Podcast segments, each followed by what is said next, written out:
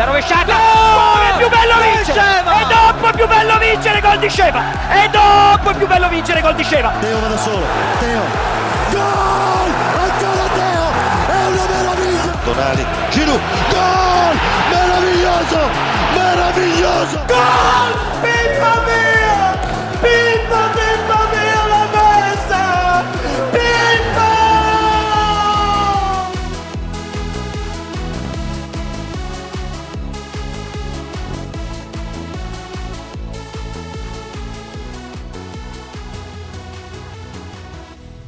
Bonjour à tous, Cœur Rossonero, épisode 23 déjà. Très heureux de vous retrouver pour ce tout nouveau numéro axé sur euh, les émotions, l'amour, les, les sentiments. On va se régaler à n'en pas douter. Euh, évidemment, les, si le contenu vous plaît, n'hésitez pas, les petites 5 étoiles comme d'habitude qui font plaisir. C'est pour nous permettre d'avancer, hein, donc n'hésitez pas à partager et à commenter. Au sommaire aujourd'hui, les actualités de la semaine. On va revenir notamment sur la belle victoire de l'AC Milan en Europe, puis une seconde partie axée sur les plus beaux duos de l'histoire à Milan, les meilleurs, les plus iconiques. On en parlera juste après. Et pour m'accompagner aujourd'hui, une belle équipe, une équipe pimpante. On accueille déjà l'incontournable Karim. Comment tu vas?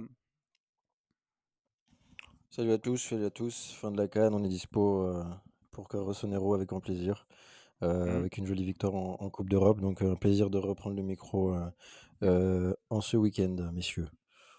Ouais, la canne qui a fait carton plein hein, chez les Ah, boucantiers de, vraiment. de Sport Content aussi. Ça, ça a été une belle réussite, hein, donc merci, merci Ouais, à vous. ouais. Hein, franchement, Bah ouais, franchement, ouais, surtout merci à tous ceux qui sont venus nous voir en direct. Euh, s'attendait pas à ça et on a eu la meilleure canne de l'histoire. Donc, euh, Mm. Voilà, même les replays et tout ont super bien marché. Donc, encore merci à tous et euh, c'était une sacrée ambiance. Et salutations à Reda, Gilles qui ont fait 20 émissions, moi 18 et tous l'autre ceux qui sont venus et tout. Donc, c'était un marathon des fois, attention, mais voilà, un plaisir. et même, euh, p- f- même euh, avec ça, tu avais réussi à faire une émission pendant la canne hein, il y, a, il y a deux semaines, donc euh, euh, trois semaines. pour Ah, c'est dire à quel point t'es un dictateur, c'est surtout Il ça. est trop chaud. un dictateur. Il est trop chaud. Il y en a un autre qui est très chaud aussi, qui, qui va nous accompagner avec, avec Karim. C'est évidemment euh, Daniel. Comment tu vas? Salut, écoute, bah, ça va super, merci. Je suis toujours aussi content de, de faire cette émission, donc euh, un plaisir d'être là. Eh ben écoute, hein, plaisir partagé. Euh, les mecs, on va pouvoir du coup, maintenant que le décor est posé, passer aux actualités de la semaine. Et on va d'ores et déjà parler de cette rencontre européenne qui opposait l'AC Milan à Rennes. Vous avez vu, hein, depuis le début, je dis pas le, nom Europa League. hein. Pour moi, c'est pas ouf. Je préfère dire compétition européenne. Euh, et en plus, c'est la réalité. Euh, les Rennais qui, en plus, avaient fait parler d'eux cette semaine avec leur page dans la Gazzetta dello Sport, la- leur présence avec les 8000 supporters à San Siro. On s'attendait à un, choc euh, très serré. Et au final, euh, Karim, euh, ça, ça a bien réussi au, à l'AC Milan qui a dévoré les, les crêpes bretonnes.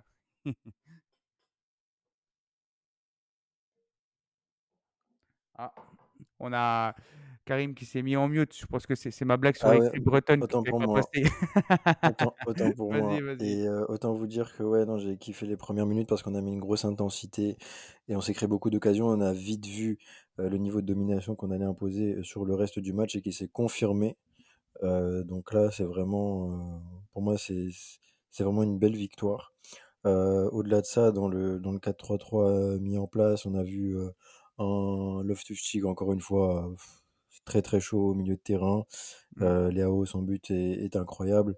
Et c'est surtout, moi, le fait est que même si quand même Rennes a cadré euh, ses frappes, on n'a pas senti ce côté, euh, euh, même s'il y avait Kier dans l'axe et que ça fait toujours peur, Maignan a fait de belles parades, il y a eu beaucoup de sérénité et on a senti en fait ce rapport de grands de grands clubs et petits clubs entre Mm. guillemets sur cette rencontre et du moins euh, là on retrouve en fait des écarts en termes de de clubs et surtout de de de blasons redorés qui font plaisir. On n'a pas peur de Rennes, quoi. C'est normal de pas avoir peur d'eux. Il y a quelques saisons, ça aurait pas été le cas.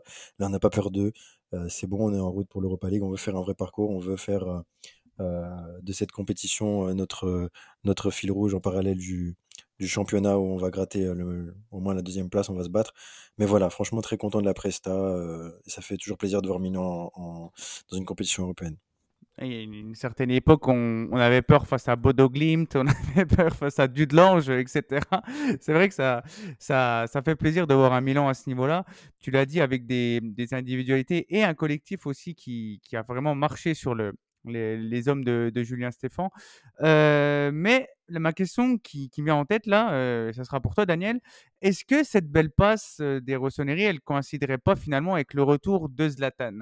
Parce qu'en effet, hein, le- depuis le retour du, géant suédois, c'est l'AC Milan, c'est 10 victoires, 2 nuls et une défaite. Est-ce que pour toi, son apport joue beaucoup ou alors non, c'était juste que le Milan euh, devait recharger les batteries euh, avec ou sans Zlatan? Oh, mais moi je pense honnêtement que, Zlatan il, y est pour quelque chose. C'est pas l'élément principal qui a, relancé cette équipe, mais je pense qu'il est, qu'il qu'il en grande partie pour parce que il y, a rien qu'à voir son, investissement. Rien qu'avant le match euh, Milan-Rennes, on voit qu'il était à saluer les joueurs, à les encourager. On voit qu'il est toujours en tribune. On, le voit souvent aussi euh, dans l'après-match féliciter ses joueurs pour, euh, pour la rencontre. Donc vraiment, ça, on a cette image d'un dirigeant qui, qui investit, qui, qui nous rappelle vraiment les, les, les présidents de football à l'ancienne, qui sont vraiment au sein des vestiaires, qui sont avec les joueurs, qui les encouragent, qui les motivent. Donc non, moi je pense que Zlatan, il a toujours cette, cette capacité à motiver ses coéquipiers, cette aura de, de patron, si je peux dire, de grand frère pour tous les autres. Et donc oui, non, non, je pense qu'il est honnêtement, il, est, il y est pour beaucoup. Ouais, bah, en tout cas, on espère que ça va durer. Parce qu'on l'a dit, hein, c'est autant individuel que collectif. Et dans les individualités, tu as, cité Loftus-Cheek, Karim, mais aussi euh, Gabia qui a fait un très bon match solide. hein, alors qu'on le rappelle, il était en prêt à Villarreal euh, en début de saison. Léao aussi qui a, qui a retrouvé du, un peu du, de sa folie. Et Théo Hernandez qui, depuis euh, le début de l'année 2024, est vraiment très intéressant. Et du coup, ça m'a interrogé parce que je me suis dit, avec lui, c'est soit tout blanc, tout noir chez les supporters, du moins. Quand il est mauvais, il prend des, pluies d'insultes. Il se fait, clairement, on dit que c'est une fraude, etc. Et quand il performe, ben, on a tendance à le mettre tout de suite tout en haut du panier, comme quoi c'est le meilleur latéral gauche du monde. Ma question pour toi, Karim, justement, c'est de savoir, est-ce qu'on en, on en fait pas un peu trop ou alors, enfin, c'est quoi ton avis par rapport à, à Théo Hernandez, toi? Euh, alors, euh, sur le cas de Théo Hernandez, euh, si on est dans, si on est dans l'instant, là tout va bien. Rappelez-vous, au début de saison, on a dit que c'était très poussif et, et autres. Après, encore une fois, c'est soit on a une vision de supporter débile et qui fait des constats toutes les semaines en changeant, en retournant sa veste, Mm. un peu comme certains clubs de la capitale française, soit on est vraiment intelligent et on se dit que Théo, c'est quand même quelqu'un qui euh, a été fondamental euh, ces dernières années, qui a fait euh, partie du groupe euh, champion d'Italie en, en 2022, qui nous a fait des exploits individuels monstrueux, qui a fait soulever un stade plusieurs fois, et qui, avec Léo, pendant un moment donné, on, on disait largement qu'on a le meilleur côté gauche du monde. Donc, bien sûr, je, je, je parlerai même pas du fait qu'aussi la langue magazine expérience en Coupe du Monde, malgré ses dingueries, notamment contre l'Angleterre. Bref, Théo, en fait, c'est quelqu'un aussi qui, euh, moi j'aime beaucoup le profil parce que il nous faut quelqu'un de méchant aussi sur le terrain. Il sait foutre la merde quand il faut foutre la merde. Je, repense encore une fois au derby de, de, de 2022 en février où il s'est embrouillé à la fin, il met un gros taquet à Dumfries parce qu'il partait en contre-attaque. Il nous faut ce genre de joueur. Par contre, il a des lacunes défensives qui sont quand même très claires, quoi. Il faut pas, faut pas se mentir. Mais il compense de manière offensive. Et le problème, c'est que quand il n'a pas cette compensation offensive, on va mettre en avant tous ses défauts sur un match, surtout s'il y a eu des buts de son côté ou des manquements. Et en fait, c'est là où tu as le côté euh, euh, jugement qui fait haut bas, haut bas à chaque fois du côté des supporters. C'est que s'il n'y a pas l'exploit de Théo ou encore une fois, son, comme son but contre Napoli, tu vois, c'est encore quelque chose qui va lui donner du crédit pour quelques semaines ou voilà. Mais quand tu vis toutes les semaines les euh, prestations de Théo, tu peux être dans le haut bas parce que il a ces lacunes défensives qui font que tu vas vraiment le pointer du doigt quand ça va pas aller. Donc voilà, c'est surtout ça mon avis de manière globale sur, euh, sur notre ami euh, Théo. Moi j'aime beaucoup. Après, euh, voilà, c'est c'est très très très spécifique comme cas.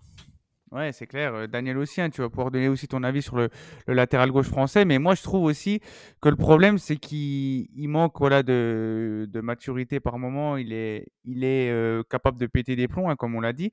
Et pourtant, c'est l'un des joueurs les plus expérimentés de l'équipe. C'est peut-être en ça aussi que ça peut lui porter défaut à l'équipe. C'est-à-dire que si Théo Hernandez va mal, eh ben, ça va peut-être euh, emmagasiner aussi les joueurs de l'effectif. Et bah, quand tout va bien, bah, c'est grâce à Théo Hernandez, donc l'équipe se porte bien. Voilà, j'ai cette euh, transition-là qui me fait un peu me dire que des fois, bah, Théo capitaine, ça le fait pas. Mais d'un côté, quand tu le vois comme il a été contre Rennes ou comme contre Naples le, week-end dernier, bah, c'est un mec indéboulonnable. Et moi, c'est un, pur kiff de, le voir à Milan. Mais toi, Daniel, t'en penses quoi? Ah bah vous avez tout dit les gars. Très honnêtement, vous avez tout dit. Théo Hernandez, c'est c'est dans le top 3 des joueurs les plus influents de l'AC Milan depuis, bah, depuis son arrivée. hein. Je dirais il a monté crescendo. Euh, comme a dit Karim, c'est un joueur qui fait, qui fait soulever, euh, qui fait, soulever le stade, qui fait soulever San Siro. C'est un des joueurs les plus aimés des supporters. Et après, ces critiques, comme dit, bah, souvent ça va être des critiques à l'instant présent, parce que comme dit, voilà, on en attend énormément de lui, parce que c'est un joueur dont, on a déjà vu qu'il est capable de faire des, dingueries monumentales. Donc on va dire que les supporters de l'instant présent, les, les footix, etc., sont friands de, de ces instants-là et en redemandent chaque semaine. Sauf qu'un joueur de football, c'est pas une machine, il va pas constamment te faire ça. Surtout que, faut le rappeler, ça reste un latéral gauche. C'est, ça va pas être un, un ailier, ça va pas être un numéro 10, ça va pas être un Mm. attaquant, ça reste un latéral gauche. Et je veux dire, ces, ces premières saisons, je m'en souviens, on, c'était une dinguerie de voir un latéral gauche marquer autant de buts, être autant influent sur euh, l'aspect offensif d'une équipe. Et surtout, ça faisait des années qu'on n'avait pas eu un latéral gauche aussi bon à l'AC Milan. Oui. Faut, faut, faut le dire. Et je veux dire, le, le poste de latéral, ça, ça reste un des postes où on était le moins bien pourvu. Et mis à part les légendes comme Maldini, etc. Mais voilà, il- quand tu vois l'ensemble de l'impact de Théos depuis son arrivée, c'est dans le top 3 pour moi des, joueurs les plus influents du club. Et je pense que les critiques euh, qu'il subit, bah, c'est l'eau malheureusement des meilleurs joueurs de, football, c'est-à-dire que les meilleurs joueurs d'un club, on va toujours en attendre énormément d'eux. Et donc dès qu'ils font un match moins bien, forcément, tu as tout le monde qui va lui tomber dessus, à le critiquer. Voilà. Mais après, Théo, euh, comme dit, c'est vrai qu'il n'est pas exempt de défauts. Il a toujours ce, petit manque de maturité malgré le fait qu'il soit un des joueurs les plus expérimentés du club, comme vous avez dit les gars. Et bah, je te rejoins sur ce que tu as dit, Alan. C'est pour moi, il mérite pas encore le brassard. Après, comme dit Karim aussi, c'est vrai qu'il nous faut ce, genre de joueur méchant sur le terrain. Et après aussi, le principal défaut que je lui donnerais, c'est que comme Léao, pour moi, il a encore ce petit défaut de choisir ses matchs. C'est-à-dire que s'il n'a pas envie, il n'a pas envie, on va le voir tout de suite. Et souvent, malheureusement, ça va être contre des équipes, entre guillemets, des petites équipes, comme ça, par exemple Salernitana, euh, Frosinone, des, équipes comme ça. Et c'est des équipes, malheureusement, contre qui on va perdre des points. Mm. Ah, moi, c'est pas le fait qu'il- qu'on lui donne le brassard, qu'il ait le brassard le problème, c'est qu'il y a personne d'autre qui ne- le mérite. C'est plutôt le problème, c'est plutôt au niveau du club, je trouve, de pas avoir euh, des joueurs un peu plus expérimentés qui pourraient euh, bah, avoir euh, l'idée d'avoir des, joueurs plus expérimentés pour ça. Mais bon, après, on verra bien. Mais qui continue comme ça, en tout cas. En plus, il y a, un euro à aller chercher hein, avec l'équipe de France aussi. Donc, euh, s'il continue comme ça, bah, tout porte à croire qu'il peut devenir une référence à son poste dans les années à venir. Euh, on va parler, les gars, maintenant d'un ancien Milanais. Si je vous dis euh, poum poum poum, on, va me répondre forcément ben, Christophe Piatek, le Polonais, qui revit depuis son transfert à, à. Euh, il est d'ailleurs auteur d'un triplé et d'un doublé lors de ses deux précédents matchs. Donc voilà, il en est déjà à 12 buts cette saison. Donc je voulais faire un, petit focus sur lui parce que c'est vrai qu'il a quand même eu un, passif avec Milan qui, qui, qui, quoi qu'on en dise, a, a fait parler. euh, bah, pour plusieurs raisons. Mais toi, Daniel, c'est quoi ton, ton avis sur le joueur et, tiens, et son, son passage à, à Milan aussi? Ah bah moi, euh, dès ses débuts en série avec Genoa, moi j'étais vite devenu fan du joueur. Mm. Et à l'époque, j'avais déjà rêvé secrètement qu'il signe chez nous, qu'il porte du rouge et noir. Au bout de six mois, chose faite, hein, on l'a signé contre un gros chèque de 35 millions. Mm. Joe va me taper sur les doigts en m'écoutant, mais parce qu'il va me dire que malheureusement il a fait de l'ombre à Coutronnet. Mais qu'est-ce que je l'ai adoré, Piatek, et ses six premiers mois. Il, était létal devant les cages, il marquait dans les gros matchs contre le Napoli. Sa célébration, bah, tu as pu la citer, elle était giga stylée. Je veux vraiment, vraiment, vraiment la, pr- la première demi-saison de Piatek, c'était c'était du 10 sur 10. J'ai surkiffé le joueur. Et bon, il avait fini quand même en 6 mois à 11 buts en 20 matchs. Et les 8 premiers matchs, il avait marqué 7 buts. Donc déjà, ça, c'était une Mmh. très grosse perf. Une très grosse perf. Mais après, malheureusement, la saison suivante, il, il décide de prendre le fameux numéro 9. Et là, bah, catastrophe. Ça, ça change du tout au tout. Il, il ne marque plus, il est plus aussi décisif et allez savoir pourquoi. Est-ce que c'est parce que c'est c'est cette fameuse malédiction du numéro 9 ou c'est parce que c'était l'e- l'effet Piantec était passé, les défenseurs le connaissaient mieux, etc. Et après, malheureusement, donc euh, ses performances elles vont baisser de plus en plus et l'arrivée de Zlatan au mercato d'hiver 2020, ça va, ça va acter son départ définitif. Et déjà un an, un an et demi après son arrivée, il, il file au Hertha Berlin pour, euh, pour 27 millions après 41 matchs et 16 buts. Et donc, euh, pour, pour résumer, bah, Piatek, ça a été une sorte d'étoile filante. Il est passé, il nous a émerveillés, et puis bah, le retour à la réalité, il a été très dur. Mmh, il a, après son passage à Milan, il a enchaîné les flops, hein, que ce soit à la Fiorentina, la Salernitana et en Allemagne, tu l'as dit, euh, au Hertha Berlin. Là, il revit à 28 ans. Karim, tu penses qu'il peut encore devenir un, enfin, on dire un bon joueur euh, sur la, fin de sa carrière? Il en a les qualités ou alors euh, pour toi, c'est bah, mort ou, même pire, hein, tu t'en fous? Bah, je- en vrai, je m'en fous. Enfin, Ouais. désolé, mais enfin, heureusement, heu- heureusement que vous aviez des arguments pour parler de ce mec. Enfin, Mmh. moi, honnêtement, hein, des enfin, c'était une période tellement faiblarde que, oui, effectivement, son ratio but et match était, voilà, en soi, là, c'est bon, il allait, il allait se perdre en Turquie. euh, voilà, faut vite tourner la page, messieurs. Mm. Et mm, il a un coéquipier qui a porté le maillot de l'AC Milan aussi en, en défense centrale, c'est Léo Duarte à, à Başakşehir. Oui, bon, allez, ça va, là, c'est bon, on en a marre, c'est bon. Et Başakşehir qui pointe à la huitième place de Super League. Voilà, C'était la petite info du jour. Oui, allez, allez, c'est bon, j'en ai marre. Et la, et la dernière info en plus par rapport à ça, c'est que Léo Duarte est actuellement blessé. Il ne joue pas actuellement à Başakşehir, comme Ouais, à Milan. ça étonne personne ici, franchement. Oh, les années noires, je te jure. Euh, bah tiens, tu, fais une belle transition Karim, parce que là, on va, pas parler d'année noire, hein, puisque on va parler d'un homme. Et quel homme? Euh, Un homme qui a forcément écrit l'histoire de l'AC Milan, puisque ce week-end, c'est le Berlusconico, euh, l'AC Milan qui va se déplacer sur la pelouse de Monza. Et on va forcément avoir une pensée pour euh, Monsieur Silvio Berlusconi qui nous a quittés en, juin dernier. Et du coup, bah, Karim, la- la question que je vais te poser, c'est de tu nous racontes un peu, euh, et surtout que tu racontes aux auditeurs, hein, parce que, enfin, moi, titre perso, je connais très bien l'histoire, mais comment il a fait en gros pour propulser la Milan sur le devant de la scène? Il reprend un club en, ruine, il faut, faut le dire. Euh, comment ça s'est fait un petit peu, si tu peux nous expliquer un peu le, cas Berlusconi? Euh, alors, le, cas Berlusconi, il est relativement simple. C'est qu'il a su très vite s'entourer et comme, le, comme bras droit, et je fais un petit. euh, ouais, je me grille un petit peu pour la suite, mais bon, avec Adriano Galliani, c'était euh, un, un duo extraordinaire à la tête du Milan AC. Cependant, il faut surtout pas oublier qu'il a mis Ariedo Breda comme directeur euh, sportif jusqu'en 2002. Donc dis-toi, de 86 à 2002, ce trio-là a fait en sorte que sur le plan sportif et économique, tout ce qui a été ré- réalisé au Milan AC, toutes les victoires, ne sont dues que, pour moi, à ces trois mecs euh, qui ont bien pensé le projet. Bien sûr, Berlusconi en parlera de tout ce qui est euh, investissement au niveau des chaînes. Il a investi dans les années, enfin, dès la hum, fin des années 70 euh, dans, les, dans des chaînes télé et c'est euh, dans ses rencontres avec euh, tous tous ces gens-là qu'il a pu rencontrer, Adriano Galliani, parce que Gal- Galliani, à la base, c'était un, c'était un, c'était un géomètre, hein, euh, c'était Mm. même pas quelqu'un, euh, il travaillait dans la réception satellite. Donc, euh, à force d'avoir de traîner dans ce milieu-là, bah, ils se sont rencontrés les deux.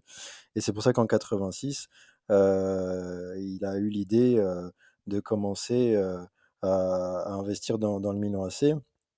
Et il faut savoir aussi que euh, Galliani s'était mis euh, président, euh, vice-président de, de son club natal de Monza. Donc il y a beaucoup de clins d'œil qui sont faits entre le match de ce week-end et ce qu'on va dire après. Mm.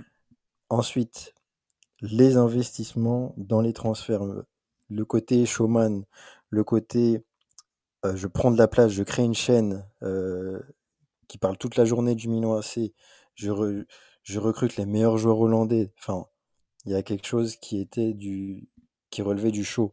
Pas du show à la Abramovich ou autre, c'était vraiment, vu que c'était limité, ça, encore, avait encore son charme. On n'était pas dans des mercatos qui n'avaient pas de sens.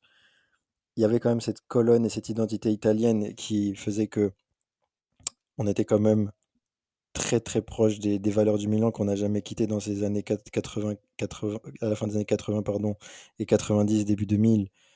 Et c'est tout ça qui a fait que bah, tout était cohérent en fait dans ce club.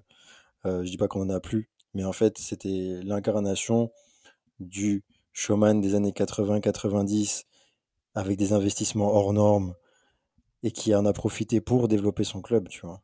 Mm. Et c'est là où euh, peu de gens le savent, mais vraiment la, la direction de ces trois gars-là, notamment Breda, Breda va voir la, la prononciation, euh, ça a été très très fort. Et jusqu'au bout, quoi. Parce que rappelez-vous, le transfert de Kaka et Shevchenko, pendant un moment, c'était des. Pour, ils étaient classés dans les top 10 des plus gros transferts de l'histoire. Donc, au niveau de la trésorerie haute, à la fin, on était fauché, il n'y avait plus rien, ok, il n'y a pas de problème. Par contre, la gestion de tout cela a été faite d'une main de maître par Silvio et Adriano. Et après, sur le plan sportif, Braida était vraiment l'homme fort de Berlusconi, mais qu'on mentionnera jamais, quoi. Mm. Ouais, c'est un- voilà, une icône hein, tout simplement du, du monde euh, italien. Euh, je vous conseille aussi de regarder les différents documentaires qui sont sortis à, à son égard. Il y en a plusieurs, hein, je ne vais pas tous les citer, Euh, mais c'est vrai que c'est un, un bonhomme hein, vraiment. Tu as raison de pas trop développer, parce que Karim, parce qu'on va faire évidemment une, émission qui lui sera dédiée, probablement en juin à la date de son anniversaire. Et toi, rapidement, Daniel, si tu veux rajouter quelques mots sur Berlusconi sans trop forcément détailler parce que peut-être que peut-être que voilà j'en dis pas plus mais euh, monsieur Silvio Berlusconi les premiers mots qui te viennent en tête euh, Daniel? Ah bah, plus grand président de l'histoire du football avec Florentino Pérez, tout simplement. Il y a inégalable. C'est Ka- Karim, il a tout résumé de A à Z, mais c'est c'est c'est le duo le duo euh, Berlusconi-Galliani, c'était tellement iconique, c'était c'était l'AC Milan. Et ce- cet homme, il a, comme tu dis, il a repris le club euh, qui était bon, dans un dans un état critique et il en a fait l'un des, il en a refait, il en a fait l'un des, des meilleurs clubs du monde. Tellement de grosses signatures sous son air, euh, tellement de titres, euh, c'est indescriptible. C'est indescriptible. Eh ben, écoutez, hein, pour- notez le rendez-vous, hein, les amis. Au mois de juin, on parlera évidemment de Berlusconi et de tout ce qu'il a accompli à l'AC Milan. Euh, Simer, les gars, pour cette première partie, euh, vraiment cool. euh, à vos côtés, on va maintenant passer à la seconde partie avec un traditionnel jingle. C'est parti, let's go.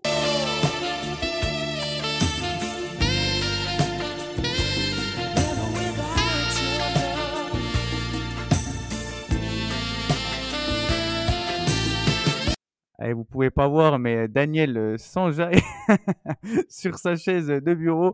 Évidemment, euh, on va parler, voilà, un peu d'amour. On va parler de bromance, les amis. Semaine de Saint-Valentin oblige, il fallait marquer le coup. Et on va axer cette deuxième partie sur les duos iconiques de l'AC Milan, ou plutôt votre top 3 des, des duos que vous avez préférés euh, à Milan dans sa globalité. Euh, je vous rappelle le principe, euh, les auditeurs de, ces fameux top 3. Nos intervenants ont préparé leur propre top euh, des duos qu'ils ont le plus kiffé à Milan. Je ne connais pas leur top. Daniel ne connaît pas celui de Karim. Et Karim ne connaît pas celui de Daniel. Donc ça va être super cool de, débattre. hein. J'adore ce concept perso. Donc on va pouvoir y aller. Et juste avant de commencer, Daniel, sans spoil ni rien, est-ce que déjà ça a été compliqué pour toi de faire, faire ce top?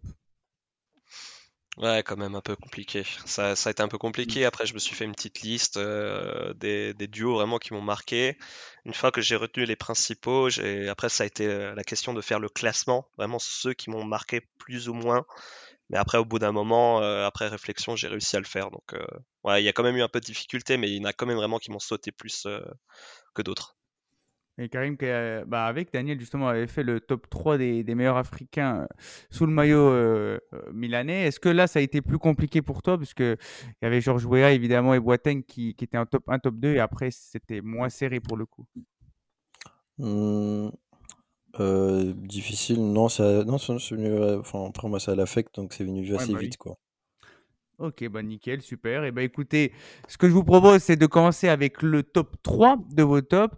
Euh, bah Karim, vu, que tu avais la parole, hein, je te laisse commencer avec euh, le duo que tu classes à la troisième position. Euh, Shevchenko, Crespo, saison 2004-2005. Euh, duo incroyable. Qui a étalé sa complémentarité lors de la finale à Istanbul.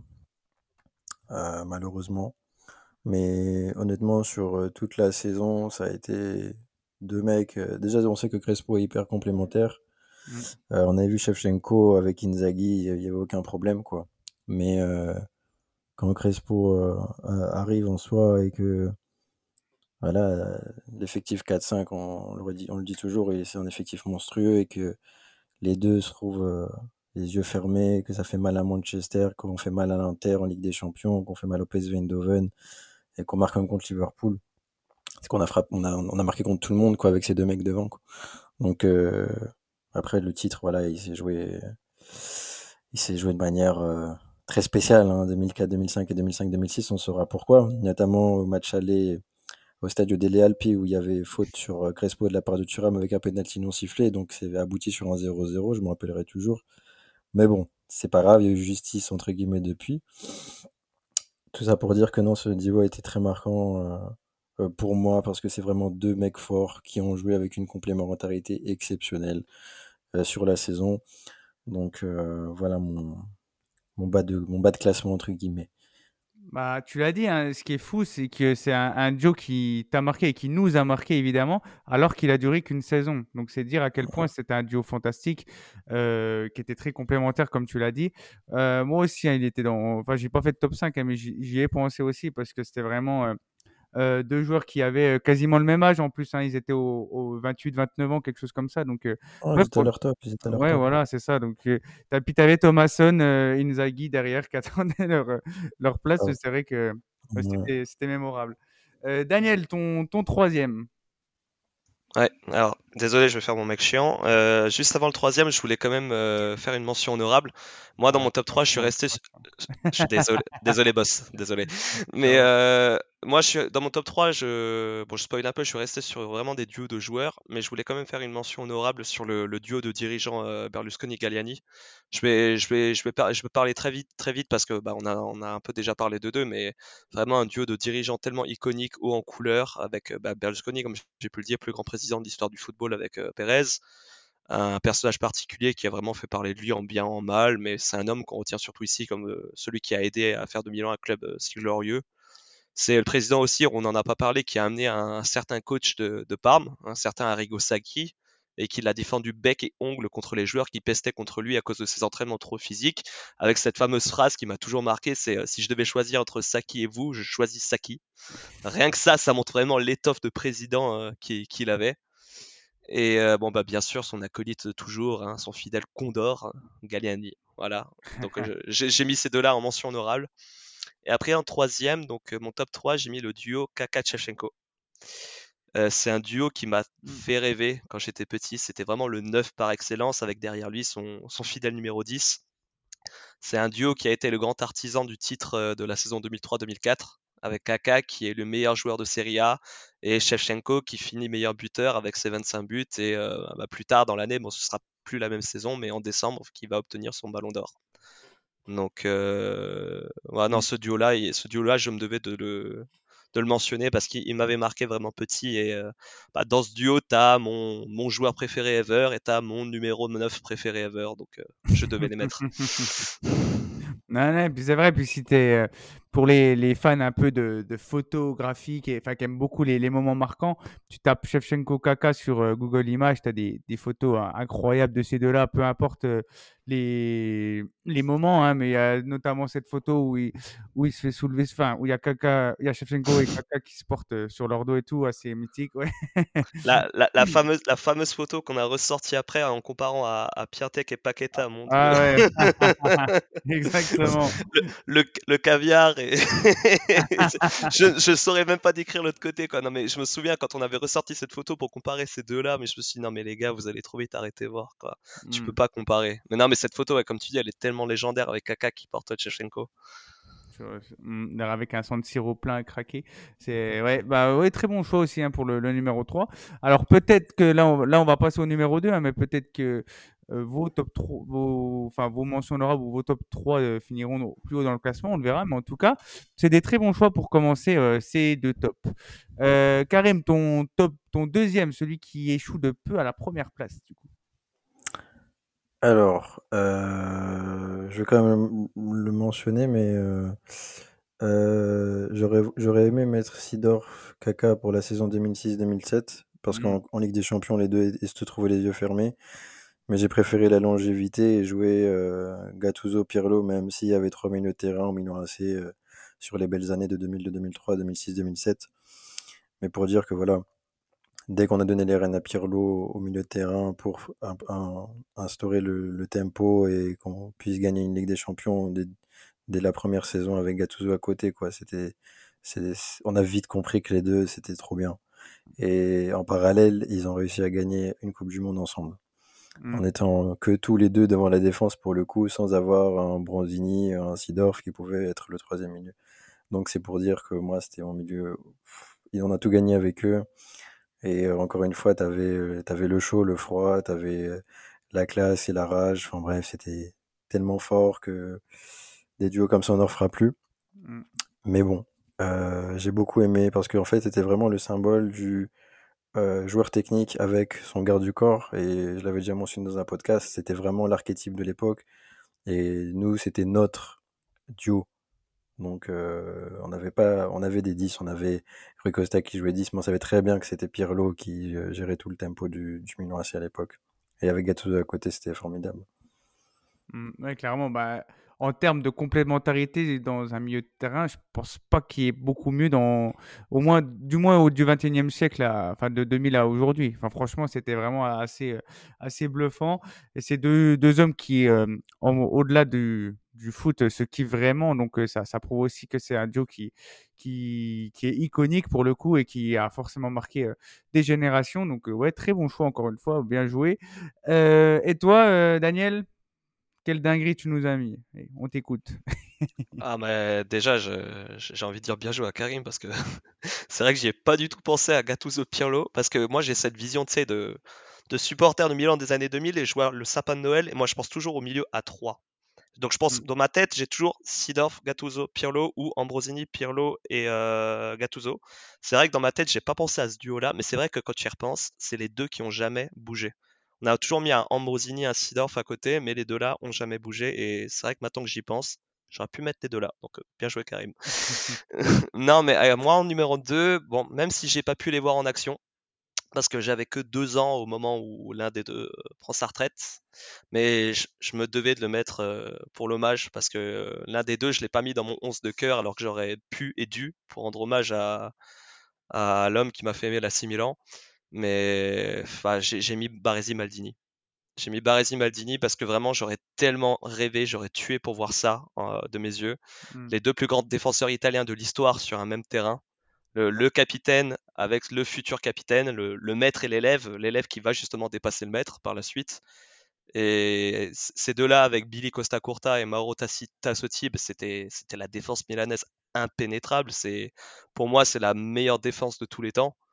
Et je veux dire, je pense que quand tu étais un supporter de l'AC Milan des années 90, tu devais être hyper serein en voyant ces deux-là sur le terrain. C'était même quand tu, dire, quand tu vois les images sur YouTube, c'est c'est c'est la classe incarnée, tu vois. C'est pff, c'est c'est indescriptible. Donc c'est non pour l'hommage, euh, je, je me devais de mettre ces deux-là. Et pour moi, c'est c'est un duo mais tellement iconique, tellement légendaire.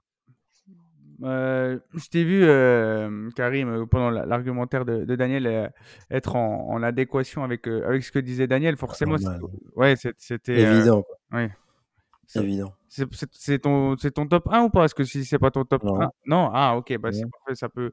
Bah, c'est- je, je voulais te lancer dessus par, pour toi, si pour toi c'était le, aussi un duo qui. euh, parce qu'il n'est pas dans ton top 3, du coup. Et euh, du coup, euh, bah, je, voulais t'ex- je voulais savoir pourquoi pour toi ça pourrait pas être dans, éventuellement dans le top 3. Je fais ce que je veux, malade. C'est non, honnêtement, j'ai privilégié vraiment ce que j'ai vu. Oui, oui. En toute franchise, j'ai privilégié ce que j'ai vu.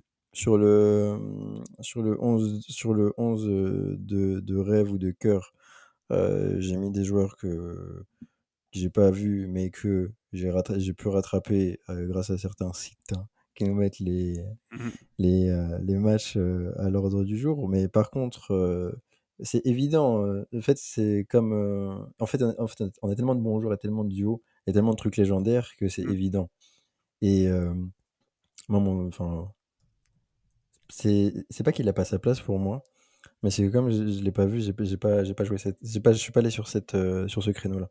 Hmm, ouais, non, mais j'aime bien, j'aime bien taquiner les, les intervenants de Cœur Rossonero, c'est c'est bien connu. c'est vrai. non, bah du Un coup, vas-y. Karim, si tu veux bah, nous annoncer euh, ton top 1, qui pour toi est le- ton Bah, j'ai teasé un petit peu, moi j'ai mis direct Galliani, Berlusconi, quoi. Hmm, C'est ça mon top 1. C'est. euh, on avait évoqué beaucoup, beaucoup, beaucoup de choses tout à l'heure. On a parlé des entraîneurs, on a parlé de Saki, mais il y avait Capello et Ancelotti également. Donc imaginez-vous imaginez-vous l'organigramme de, l'époque. Tous les titres euh, qu'on a pu rapporter et qui existaient, on les a gagnés. Pendant un moment donné, un moment donné on était même le club, et on l'écrivait sur nos maillots, le club le plus titré du monde. Donc euh, voilà quoi, c'est quelque chose qui, hmm. est tellement marquant. Avec eux, on a tout gagné. C'est des figures paternelles, quoi. À un moment donné, c'est limite euh, quand tu les voyais dans les tribunes et même post-mandat, quand tu les voyais dans les tribunes, tu disais putain, t'as l'impression de revoir un, un vieux père, un vieil oncle ou quoi que ce soit.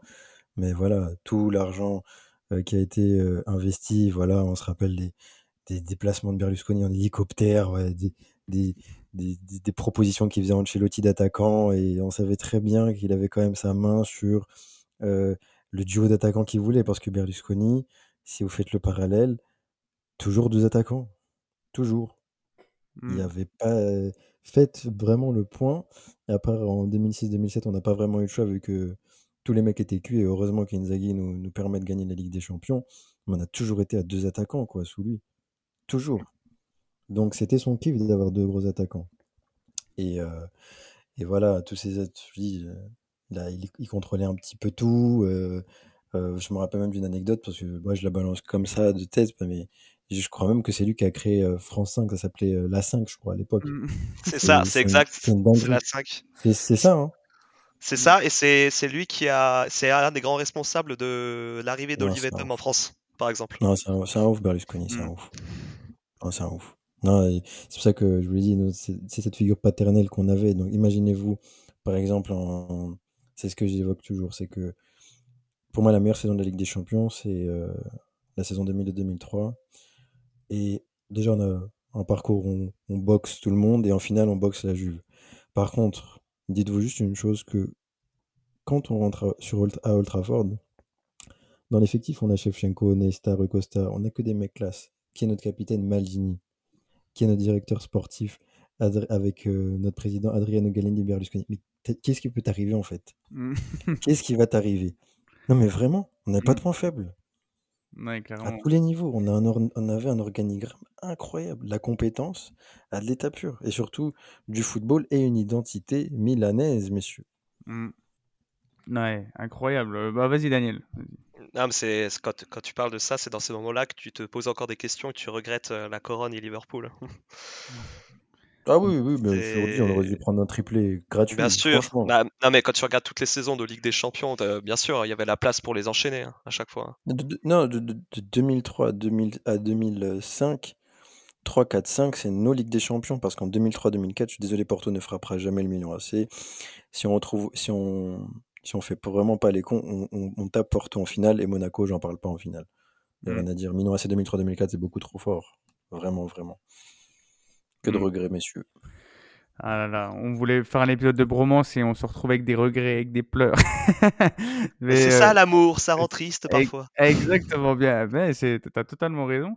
Et D'autant plus que c'est intéressant parce que au final, Karim, parce que euh, à la différence pour le coup de, de Shevchenko et Crespo, là c'est un, un duo qui a marqué Milan et sur la durée, parce que bordel, le, le nombre d'années qui sont restés euh, ensemble à faire briller ce, ce Magic Club, c'est, c'est assez fou et c'est légitime de, de le mettre dans dans ton top et encore mieux en, première place. Mais est-ce que pour autant, Daniel, ah bah non, du coup, ce que tu as mis en mention honorable, on n'a pas du coup l'identité de ton duo préféré à Milan. On t'écoute, c'est à toi. Ah bah écoute, moi mon duo préféré, ça c'est pour moi le plus grand duo de défenseurs que j'ai pu voir de, ma vie, parce que Baresi Maldini, je je l'ai pas vu euh, de mes yeux euh, sur la télé, alors que les deux là, je les ai vus pendant des années sur ma télé, ces deux là m'ont fait rêver. Donc, euh, comme j'ai dit, plus grand duo de défenseurs que j'ai pu voir, un des plus grands duos de, football, de joueurs de football de toute l'histoire, tout court pour moi. C'est une aura légendaire. C'est, si je vous dis euh, cheveux longs vers l'arrière, serre-tête, euh, classe ultime, je, par- je- je par- je parle de Maldini Nesta. Pour moi, Maldini Nesta, c'est, c'est mon duo milanais préféré. C'est oh là là, la, la classe ultime, vraiment la classe Mm. ultime. C'est-à-dire, c- ces deux-là, c'est à, c'est à grâce et à cause d'eux que j'ai voulu en Benjamin passer des cages au poste de défenseur central quand je, euh, je jouais au foot. Bon, après, par la suite, je suis passé milieu de terrain, notamment parce que je voulais, imi- je, je voulais imiter mon idole ultime Kaka, même si je suis. J'étais nul, hein, faut le dire. J'étais pas Ricardo Kaka.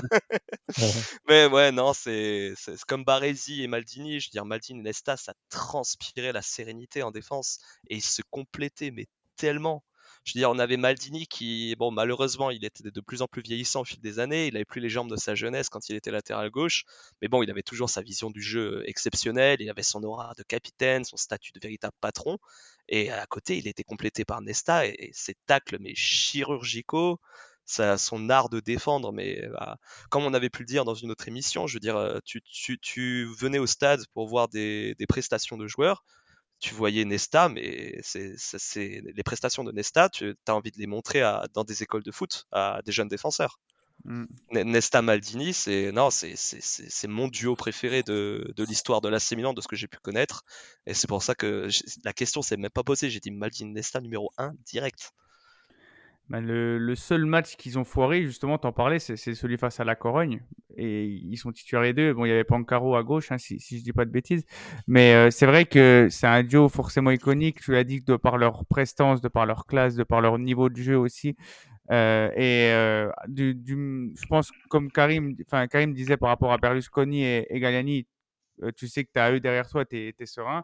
Sur un terrain, Dida, il devait être aux anges à chaque fois d'avoir Nesta et Maldini de, devant lui. Il devait se dire, je suis tranquille, ça va, ça va être bien. euh, euh, je vais passer un, un bon moment parce que, ouais, purée, c'est vrai que c'est un, un sacré duo. Ouais, Ouais. ouais, bah après, surtout là où ils ont vraiment prouvé euh, leur, euh, leur niveau, c'est que en, en 2007, malgré leur âge très avancé, notamment de Maldini, un peu plus que Nesta, bien sûr, font toute la campagne de Ligue des Champions dans l'axe, à contrario de 2002-2003, où euh, même en 2005-2006, Maldini jouait encore à gauche par moment, et 2004-2005, Maldini fait quasiment tout à gauche vu qu'il est à Mm. Stam, tu vois. Mm. Et euh, l'idée, en fait, c'est que en 2006-2007, avec toute la nouvelle génération qui arrive, les Rooney, Ronaldo, on a quand même gagné la Ligue des Champions face à, à, à des mecs supposés plus jeunes, plus vifs. Et tu vois que c'était Jankulovski à gauche, Odo à droite, et là que c'était imprenable, vraiment. Vraiment, vraiment. Et c'est là où tu montrais. Et là, c'est là où tout le talent des deux, à n'importe quel âge, était vraiment explicite, quoi. Tu gagnes une Ligue des Champions. Enfin, Malini, je crois qu'il a 37, 38 quand on gagne en 2007. Mm. C'est quand même une dinguerie, quoi. 39, 38, 39 ans, il 39 avait même. Je Ah crois, ouais? hein, si je raconte pas de bêtises, je crois qu'il était à 38, 39. hein. Bah, qu'on- Ok.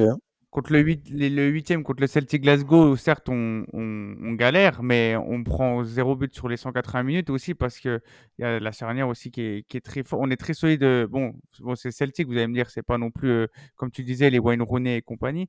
Mais il y a, ouais, il y a franchement une, une cohérence au niveau de, de notre défense. euh. Tout le monde nous enviait, il faut le dire. Mm. Je viens de vérifier, effectivement, Karim, il avait bien 39 ans à la finale de Ah ouais? 2007. Ouais, imagine, 39 ans. 39 ans. Ouais, c'est assez fou, même en 2024, alors que les, euh, voilà, les, il y a, il y a de beaucoup de moyens pour récupérer, etc. Même ça, ça, même euh, si on prend 15 ans en arrière, ça nous choque la, la performance que pouvait avoir Maldini et même Nesta, tu l'as dit, hein, qui était pas non plus dans, enfin, en 2007, il était, il avait plus, euh, c'est, il était plus, quand même, Ouais, il était à 32, 33, je pense. voilà, il était quand même plus à tendance à 30. affaiblir. Mm. Ah Bah, quand tu, quand tu vois Iniesta encore plus tard, euh, des années après, en 2011, à 37 Ouais. ans, je crois, qui, qui, qui gère Messi, qui fait son tacle dans la surface de réparation que aucun autre défenseur aurait osé faire sur euh, Messi dans une surface, c'était pff, indescriptible. hein. Je veux dire, tu vois, en en 2011, on gagne le titre avec un Nesta vieillissant, Thiago Silva à côté, je veux dire, ça montre encore tout le talent d'Alessandro Nesta. quoi. Bien Mm. sûr. Ouais, puis c'est après qu'il va justement, euh, c'est après cette saison 2006-2007 que Nesta va commencer à avoir plus de pépins physiques, puisque ouais, de jusqu'en Comme tout le 2012, monde. voilà, comme il tout va le monde. galérer. Mais... Saison 2006-2007, c'est une connerie monumentale au niveau de la gestion, de compter que sur Alexandre Pato qui est arrivé pour l'hiver pour renouveler, en se croyant encore euh, dans les belles années, alors qu'il fallait déjà 6-7. On voit que, bon, heureusement que Ronaldo fait le travail en Serie A. Pas, pas beaucoup de monde en parle, mais Ronaldo fait vraiment le boulot en Serie A. Parce que Inzaghi est prêt que pour la Champions, c'est Gilardino fantomatique, quoi. Mm. Et euh, on survit, quoi. On n'a pas de banc quasiment. C'est très compliqué, hein. On n'a pas de banc.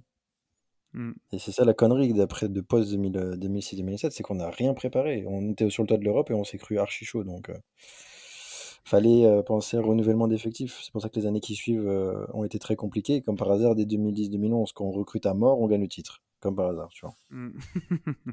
Exactement, ouais, belle transition. On y reviendra aussi hein, dans les prochains épisodes de Cœur sur Rossonero sur cette période de, de transition qui nous a pas forcément euh, aidé.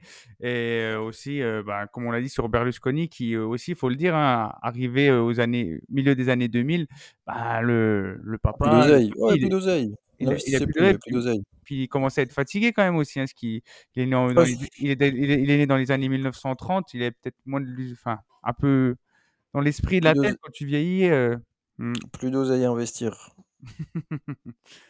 En tout cas, euh, bah, les gars, c'était des, des très beaux tops. hein, je, tenais, je tenais à vous le dire. Bravo, vous avez, vous avez fait de très bons choix. N'hésitez pas aussi, les auditeurs, à dire dans les, dans les commentaires, hein, que ce soit sur nos, nos réseaux sociaux, quel top 3 des duos euh, de l'AC Milan vous ont le plus marqué. Et nous, bah, on va se quitter, les gars. hein. Merci à- pour votre présence. Euh, de belles choses arrivent. Hmm. Et puis, euh, bah, restez connectés.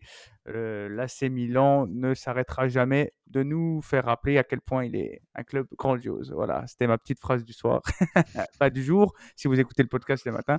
Bonne euh, journée, bon week-end à tout le monde. La rovesciata! Oh, è più bello vincere! E dopo è più bello vincere gol di Sceva! E dopo è più bello vincere gol di Sceva! Teo va da solo. Teo. Gol! Ancora Teo! È una meraviglia! Tonali, Giroud, gol! meraviglioso! Meraviglioso! Gol! Pippa